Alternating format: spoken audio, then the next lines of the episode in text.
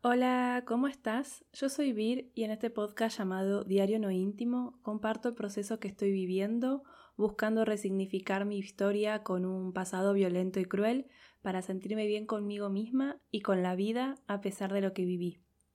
En este episodio voy a hablar sobre cómo conocí mindfulness y cómo cambió mi vida y logré tener bienestar a través de la práctica diaria y también sobre la meditación activa, algo que llevo haciendo hace muchos años, pero que no sabía que lo hacía y que tenía tantos beneficios. Diario No Íntimo es el podcast donde comparto cómo la escritura me acompaña en el proceso de sanar un pasado violento y cruel y cómo me ayuda a resignificar mi historia. En unos episodios atrás mencioné que practico mindfulness y bueno, prometí que iba a hablar sobre esto y acá estoy cumpliendo. Pero antes de empezar con el tema, quiero preguntarles cómo están, cómo están con estos últimos días del año. ¿Están haciendo o están intentando hacer en diciembre todo lo que no hicieron durante el resto de los meses? ¿O están más tranquilas, aceptando que se hizo, bueno, hasta donde se pudo hacer? Eso es parte de hacer un balance. O sea, ¿hicieron el balance ya del 2021 o todavía no? ¿O nunca hiciste un balance? Bueno, Voy a verte el próximo episodio, hablo sobre cómo hacer un balance y bueno, cómo resaltar las cosas buenas que se hiciste y que sí te pasaron, porque por lo general eh, evitamos hacer balance porque no sé por qué, bueno, en verdad sí, pero siempre como que resaltamos lo malo, lo negativo, lo que no pudimos hacer, lo que nos faltó. Y, y desde que yo conocí una forma de, de encarar el balance, eh, positiva, eh, ahora lo hago y bueno, este año no va a ser la excepción. Yo la verdad que estoy mucho más tranquila que años anteriores, eh, la ansiedad y estrés bajaron mucho, si bien yo les conté que venía muy a full porque tenía mucho trabajo atrasado y eso me generaba ansiedad y nervios que no me dejaban dormir bien y además tenía síntomas físicos como bueno, la contractura muscular, eh, o dolor de panza. Bueno, la semana que pasó entregué los trabajos atrasados y que tenían fecha de entrega para el 15 de diciembre, así que estos últimos días bajó mi estrés y ahora estoy mucho mejor a nivel salud. Y además de todo esto que, que, pasé las últimas semanas, me, me llevo un aprendizaje y es no ponerme tantas tareas juntas. Y miren si lo aprendí, que, un trabajo de redacción de, un texto académico lo pateé para arrancar el 15 de enero eh, e intentar tomarme unos días de descanso los primeros días del 2022. Em, ¿Ustedes festejan el 24 de diciembre? Estoy repreguntona. Pero bueno, es que ya saben. Además de escribir, me gusta hablar y bueno, me encantaría que se generen conversaciones de, bueno, desde vos que me estás escuchando y, bueno, que, puedan responder, ya sea por los comentarios del canal de Telegram o escribiéndome un mail. Em, yo no festejo el 24, para mí es, es un día más. A lo sumo lo, uso como excusa para preparar alguna comida, como, no sé, la torre de panqueques o, o para tomar clericó. Pero bueno, eh, ya este año no puedo porque el clericó o la sangría es puro azúcar y bueno, no se lleva bien con la intolerancia a la glucosa. Y, y, no, no voy a comprar clericó solo para tomar un poquito y sacarme el gusto porque bueno, no da a comprar y tirar el resto, o sea. En fin, pasemos al tema del episodio porque ya me estoy yendo por las ramas. Em, ¿Cómo conocí la práctica de mindfulness? A ver, Mejor empiezo por explicar qué es mindfulness y em, es que mindfulness es la capacidad de prestar atención de manera consciente a la, experiencia del momento presente con, interés, curiosidad y aceptación. Eh, en español no, hay una palabra sola que, se traduzca del mindfulness, eh, por eso, bueno, en español se le dice eh, atención plena o plena conciencia o presencia plena, también presencia mental, bueno, un montón de, definiciones, de palabras conjuntas para explicar mindfulness. Pero bueno, por eso también a veces directamente se usa la palabra en inglés, ¿no? Em, el mindfulness es un tipo de meditación y yo antes creía que no podía meditar, que era algo tipo misión imposible. Las veces que me acerqué a la, meditación y que hice prácticas de, meditación grupales, eh, siempre terminaba frustrada, porque claro, para mí la meditación consistía en dejar de pensar, en poner la mente en blanco y directamente eso para mí es misión imposible. Eh, porque por más que, no sé, me pusiera una hora para meditar creyendo que, no sé, los primeros 40 minutos mi mente se iba a cansar y los últimos minutos iba a poder meditar sin pensar en nada, no, bueno, no, no es así. y, es que incluso las meditaciones que más o menos sentía que podía llegar a dejar de pensar eran las que incluían eh, cuencos tibetianos, pero porque me concentraba en el sonido y era lo único que ocupaba mi mente pero como para, para mí eh, no era poner la mente en blanco, tampoco, para mí tampoco funcionaba ese tipo de meditación. Estas experiencias que les cuento más o menos sucedieron cuando tenía entre 17 y 27 años. Em, o sea, en ese periodo de 10 años me acerqué, intenté un montón de veces, pero como les digo, mi objetivo era lograr dejar de pensar y obviamente que no lo lograba. O sea, la única forma que en ese momento lo lograba era, bueno, con, abuso de sustancias que no voy a mencionar para no dar ideas, pero claro, a un alto costo, altísimo. No lo hagan, no lo intenten. Em, en esa época yo necesitaba dejar de pensar, pero porque vivía con pensamientos automáticos y catastróficos que hacían que, mi vida simplemente, o sea, fuera una tortura. Eh, ya lo conté en un episodio eh, que se llama Pensamientos catastróficos, eh, o tenerle miedo a mis pensamientos. Y mm, yo sentía que los pensamientos no me dejaban en paz, o sea, quería dejar de pensar. Em, me acuerdo cuando, cuando leí el libro eh, Come, Reza, Llama, la envidia que me dio que la mina pudiera finalmente meditar y que no le molesten ni los moquitos picándola. Eh, yo quería eso. Y bueno, ya después con los ataques de pánico y la medicación que tomé contra la depresión, me ayudaron a relajar un poco el tema de los pensamientos, pero bueno, una vez que, me quitaron la medicación porque ya no la necesitaba, volvieron a aparecer. Y claro, en verdad es que yo nunca le dije a la psiquiatra que tenía pensamientos que me torturaban porque para mí era algo normal o era algo que no se podía cambiar. Eh, y desde que volví a conectarme conmigo a través de la escritura, de, hacer más consciente el trabajo de, autoconocimiento, eh, a través de la escritura y al mismo tiempo comenzar terapia, fui como entendiendo el rol importante que juegan los pensamientos en la forma en cómo nos tomamos la vida. Porque sí, o sea, depende de los pensamientos que tengamos y la forma de enjuiciar lo que nos pasa y las emociones, es como creemos que vivimos y cómo es nuestra vida. Entonces, eh, de a poco empecé a, registrar mis pensamientos y a entenderlos para buscar la forma de cambiar la manera de pensar y la perspectiva con la que veía todo. Pero igualmente yo seguía con ese objetivo de en algún momento lograr desconectar mi mente y no pensar en nada. Eh, es que, como ya lo dije un montón de veces, mi mente es una reunión de consorcio 24 horas los 7 días de la semana. O sea, la reunión de consorcio, eh, para quienes no lo conocen, es esa reunión en los edificios donde se juntan los copropietarios de los departamentos del edificio para llegar a un acuerdo, no sé, sobre cómo administrar o decidir sobre qué gastar y demás. Eh, es decir, por lo general, y depende de cuán grande sea el edificio, pueden ser 20 personas hablando al mismo tiempo y sobre diferentes temas. Bueno, esa es mi mente. Y, y el año pasado el famoso 2020, porque bueno, no sé en qué año estarás escuchando esto, ahora es diciembre del 2021, eh, a mí y al resto del mundo, obviamente, me desorganizó la vida, pero al mismo tiempo me la organizó.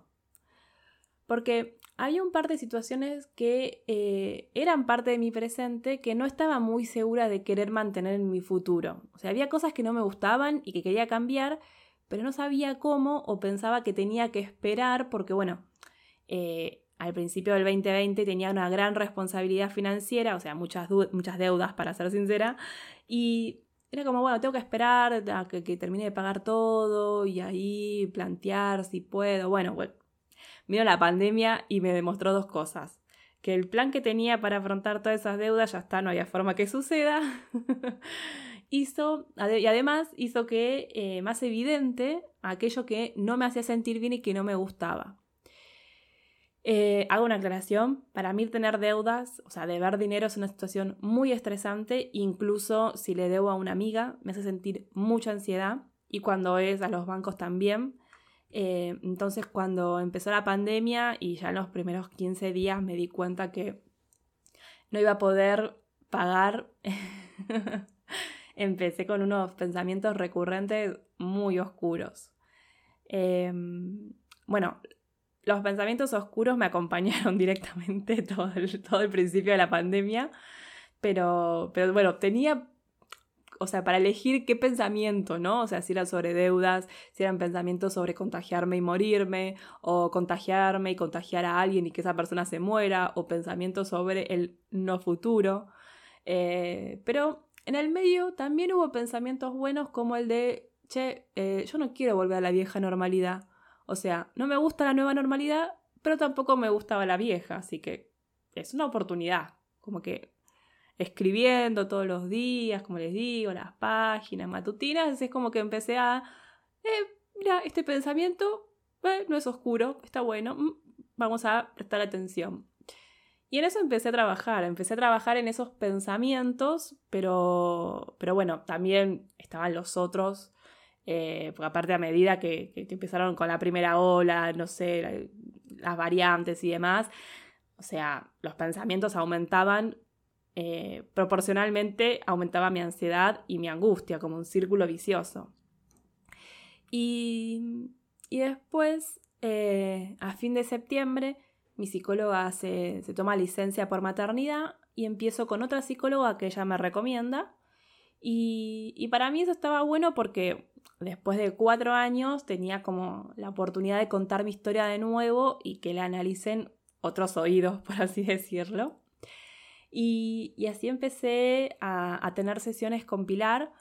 Y, y, no sé, porque una de las primeras cosas que le dije es que necesitaba dejar de tener pensamientos que me den miedo todo el tiempo y que me den miedo a todo.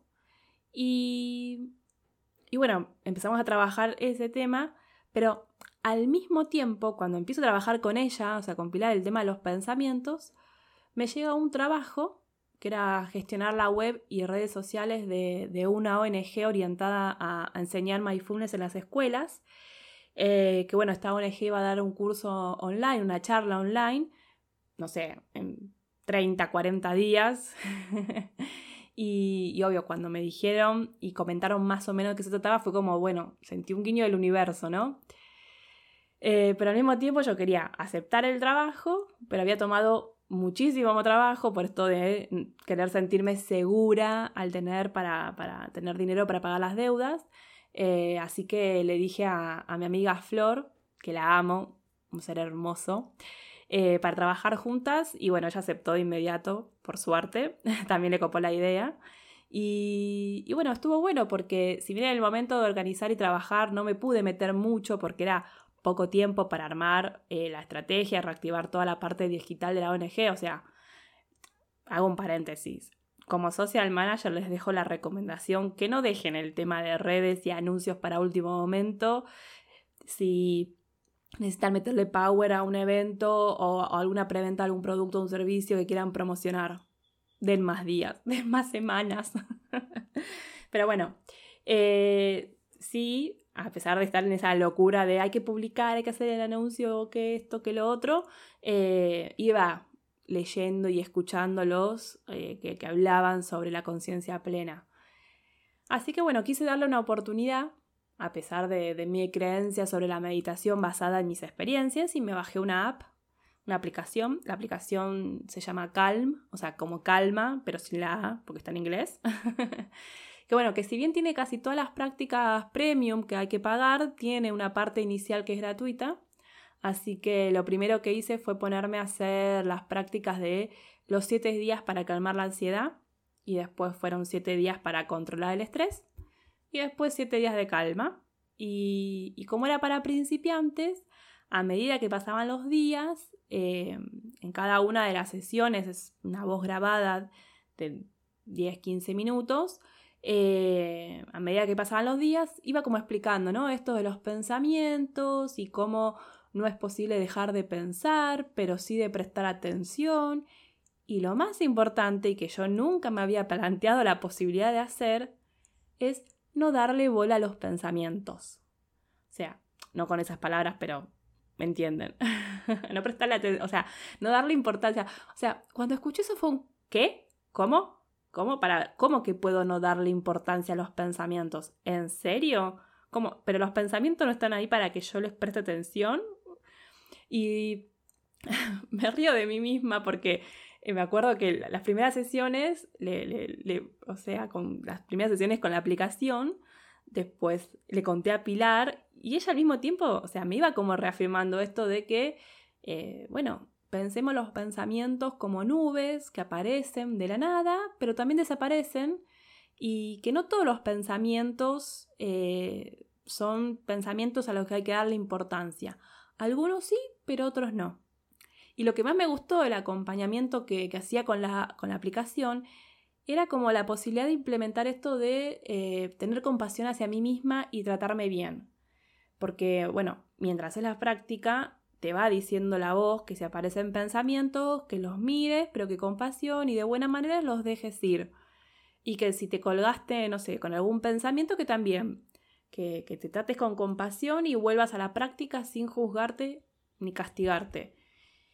Y, eso para mí era como algo totalmente nuevo, nuevo también, porque con la autoexigencia que yo tengo y con esto de que cuando yo era chica me tenía que sacar siempre un 10, entonces si me pongo a hacer una práctica y me dicen que no tenés que aferrarte a ningún pensamiento y a mí lo primero que me pasa es, uh, me agarro un pensamiento, obviamente lo primero que tenía para hacer era, ay, dale, deja, de pensar, dale, ¿entienden? Entonces, eh, cuando a medida que la aplicación, o sea, la voz de la aplicación me iba diciendo, no, eh, o sea, déjalo ir al pensamiento, tratándote bien y demás, era como todo un nuevo universo para mí. Y habrá empezado a mitad de octubre del año pasado y ya, bueno, con los primeros 15 días, eh, con esto de los primeros 7 días de para para calmar la ansiedad y después lo del estrés, eh, yo ya me sentía diferente. O sea, por primera vez sentía que hasta podía tener el control, o sea, no de mis pensamientos, como para dejar de tenerlos, pero sí para decidir a cuál le doy entidad y a cuál no. O sea, y, la verdad es que es, es una pausa de 10 minutos eh, que hago cada día y es algo que, que realmente me genera bienestar. O sea, si pagás la membresía de la aplicación, tenés una práctica cada día con un tema diferente, que es esto de 10 o 15 minutos, en los que hay una voz que, bueno, que te ayuda a introducirte en la práctica, para que respires, respiraciones hondas, eh, profundas, quiero decir. Em, te, va, te va como introduciendo para que te vayas relajando. Eh, te da técnicas y herramientas para lograr tener la atención plena y también herramientas para volver a la atención plena si te colgaste con algún pensamiento. Em, después hay un tiempo de silencio, bueno, ruidos de naturaleza de fondo. Y la última parte es la voz que te habla sobre diferentes temas que te hacen pensar y reflexionar. Em, a ver, cosas para decir sobre el mindfulness. Em, porque también hay como toda una cosa alrededor de mindfulness, yo me doy cuenta, ¿no? ¿Es necesario tener ropa especial o un mat de yoga o un espacio completamente en silencio para practicar mindfulness? Bueno, no, la respuesta es no.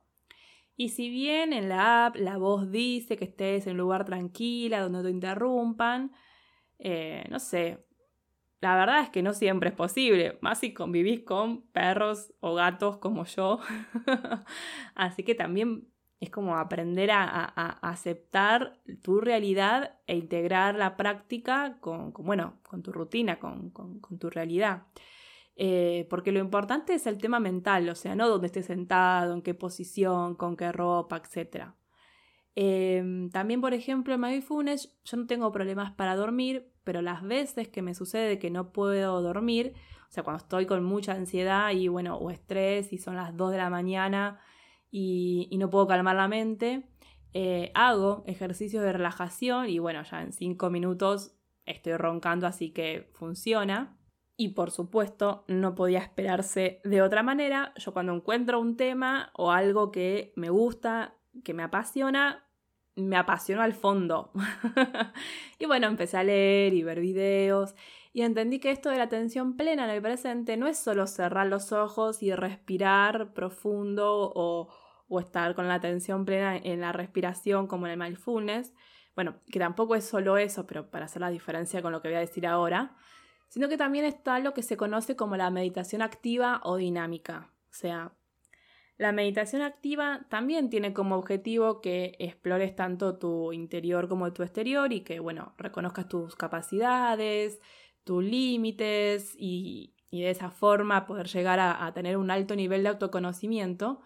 Pero la diferencia con el mindfulness es que para practicarla no necesitas una postura quieta ni los ojos cerrados, sino que eh, haciendo cualquier ejercicio que, que, realicemos como caminar, pintar, eh, nadar eh, e incluso, por supuesto, escribir, pero, pero escribir como las páginas matutinas, eh, o sea, no, cuando te querés sentar a escribir tipo la lista del supermercado, no, no, escribir, como ya conté, cuando hago con las páginas matutinas, que es esto de escribir por la mañana, tres hojas, eh, sin ponerte a pensar sobre qué escribir, sino simplemente conectarte con con vos misma y escribir lo que se te pase por la mente. Em, eso a mí me genera también bienestar y como lo conté varias veces, o sea, es el momento en el día en el que le digo a mi mente, bueno, amiga, acá tenés tu espacio y tiempo para sacar todo eso que te tiene inquieta. Eh, sí, le hablo a mi mente como si fuera una persona diferente a mí y a veces hablo en plural sobre nosotras. No, tranquilas, que no es una patología psiquiátrica, eh, es un recurso que utilizo y aprendí para justamente dejar de sentir que mi mente es mi enemiga, a la cual debo anestesiar, eh, para pasar a que sea esa amiga a la cual tengo que escuchar y abrazar. Em, otro momento de meditación activa que me encanta y que es algo que, empecé a hacer cuando tuve mis primeros ataques de pánico, que, bueno, lo hablé en el episodio anterior. Em, ah, no, el anterior fue autoestima y amor propio, así que fue el anterior a ese, o sea, el 24, eh, el que se publicó el 7 de diciembre. Pero fue, fue esto de pintar mandalas. Y, me estoy acordando que, bueno, que tenía una amiga, Dana, que, medio que me jodía con que, hacía pintando como si fuera una nena, que para qué lo hacía, que cómo iba a servir pintar. Y, bueno, meses después descubrió que su hija lo hacía porque también lo hacía bien. Y, bueno, años después, cuando ella también pasó por etapas de ansiedad y angustia, eh, también empezó a hacerlo. Eh, no sé si me está escuchando o si me va a escuchar, pero un beso para Dana, que además también usó la alarma del cuerpo y la mente para, darle un giro a su vida y ahora creo que está estudiando coaching o ya terminó de estudiar eh, para ayudar a otras personas cuando sufren maltrato en el trabajo, como le pasó a ella y a mí. Em, en fin, porque ya me estaba yendo por las ramas. Em, ¿Querés probar esto de la meditación activa y pintar mandalas, pero no tenés mandalas? Porque es normal cuando querés aprender a hacer algo, cuando querés empezar a hacer algo nuevo, como que encuentres motivos para no hacerlo, así es el cerebro, vago. Eh, entonces busca excusas para no hacerlo porque te da miedo, entonces, ay, no, sí, quiero pintar mandalas, pero no tengo mandalas. Bueno, te voy a decir lo mismo que le digo a todas las personas que les cuento sobre esta técnica que no es solo pintar mandalas y no hace falta que sean mandalas, o sea, puedes agarrar una hoja cuadriculada y pintar cada uno de los cuadraditos de diferente color. Yo empecé así. Eh, y si tu cerebro está diciendo ahora, ay, no tengo hoja cuadriculada, bueno, pero seguro tenés unas hojas rayadas o, en blanco y hace los cuadraditos vos con una regla y pintalos. Eh, ¿No tenés lápices de colores? No importa, hasta que puedas tenerlos, pintarlos con lápiz negro o con lapicera, porque, a ver, el objetivo no es que te quede una obra de arte. O sea, el objetivo es que a través de una práctica eh, te conectes eh, con vos misma, que, tu cuerpo se relaje, eh, porque es, esto de pintar es una actividad constante y, bueno, al hacerla tu mente tiene un solo objetivo, que en este caso es pintar o dibujar, entonces baja considerablemente la carga mental e incluso hasta pueden aparecer ideas creativas para resolver esos problemas que te aquejan. Em, o por ejemplo, no sé, querés pintar mandalas pero no sabes o no podés comprar los libros esos que se venden en los kioscos de revistas. Bueno, podés descargarlos gratis de, internet.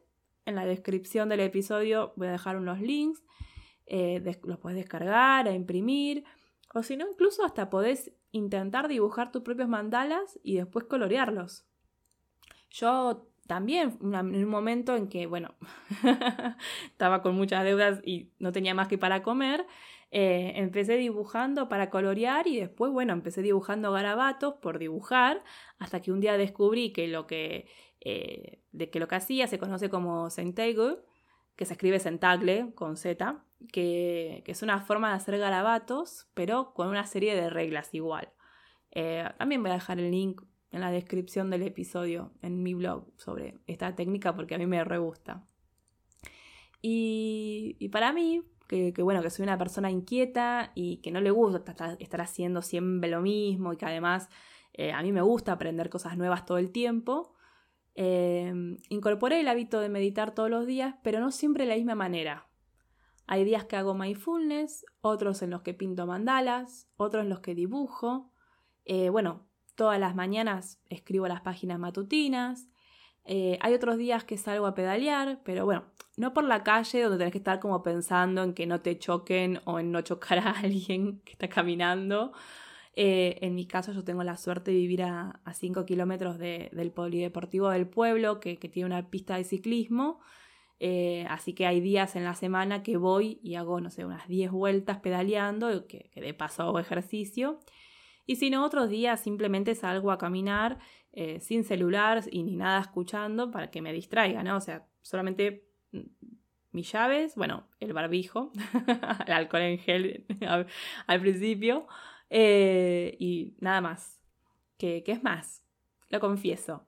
La mitad de los podcasts, o sea, de, los episodios, de los temas que, que fui haciendo, nacieron en las caminatas o en las pedaleadas. O sea, seguramente las personas que me vieron caminar o pedalear deben haber pensado que estoy loca porque iba hablando y haciendo muecas.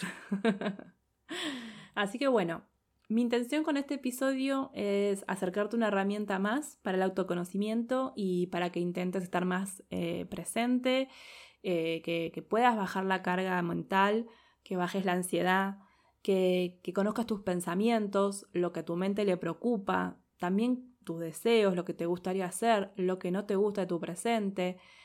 Em, mismo muchas veces cuando, por ejemplo, yo tengo que tomar una decisión y me pongo nerviosa, eh, yo medito, hago mindfulness, salgo a caminar, pinto una hoja o hago dibujo o escribo sobre lo que pasa y, qué sería lo mejor o, los posibles tres escenarios.